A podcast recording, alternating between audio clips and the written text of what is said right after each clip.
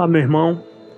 Vamos dar continuidade à nossa sequência de devocional baseada no texto de Isaías 40, de 12 a 31. E para hoje, eu quero ver juntamente com os meus irmãos Isaías 40, 23 e 24.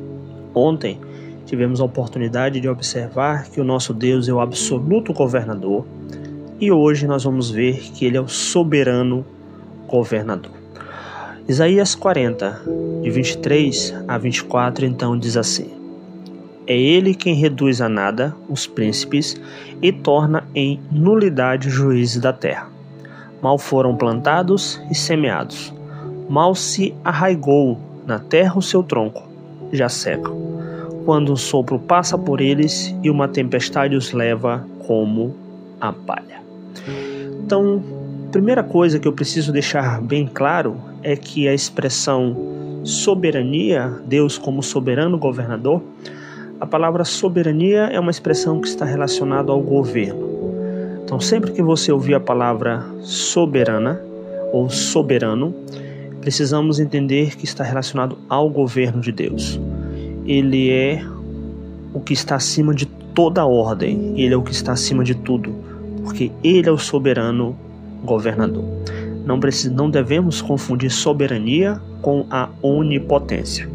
As coisas estão juntas, estão conectadas, mas uma faz referência ao seu poder, onipotência, e a outra faz referência ao seu governo, soberania. Então, entendendo o termo soberania, nós podemos perceber que o versículo 23 e 24 eles não fazem referência a que Deus prefere o caos, prefere a desordem. Muito pelo contrário.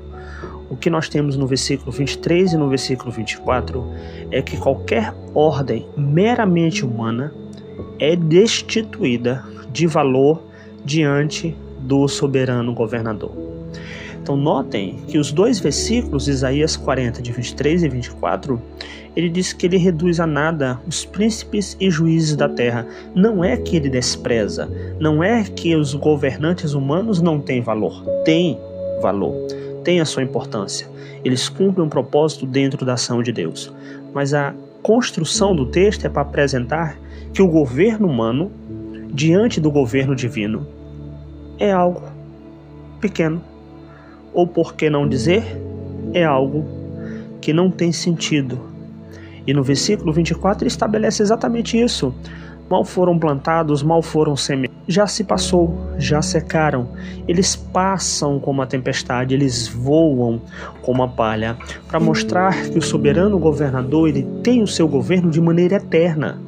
Deus governa soberana, soberanamente desde a eternidade eternidade passada e continuará governando até a eternidade futura. O governo de Deus não tem fim. Aquilo que Deus rege, da maneira que ele rege, não acaba. E precisamos entender que governos humanos eles são falhos. Ah, nós somos regidos por falhas, por erros, por acertos. O governo de Deus não funciona com falhas.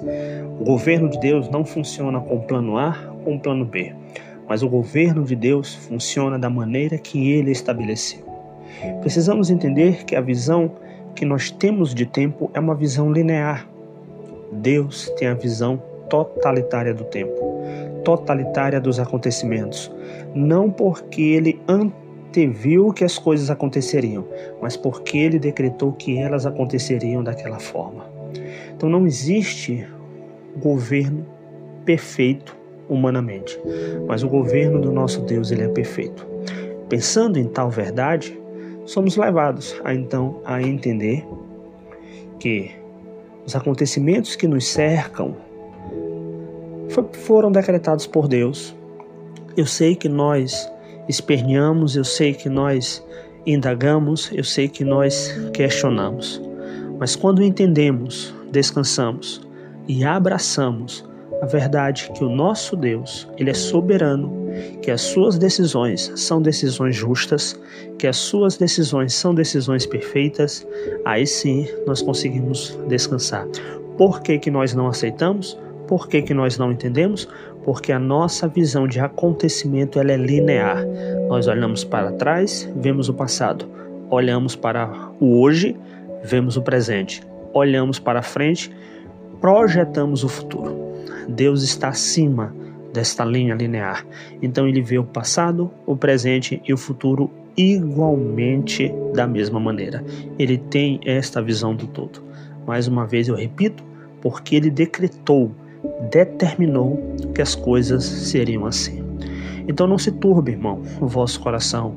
Aquiete, acalme a mente em Deus. Nada, nada, absolutamente nada que está acontecendo está fora do controle de Deus. Nada do que irá acontecer está fora do controle de Deus. Nada do que aconteceu no passado também aconteceu fora do controle de Deus. Mas o nosso Deus é o soberano governador de todas as coisas. Que Deus em Cristo Jesus continue nos abençoando. Em nome de Jesus, amém.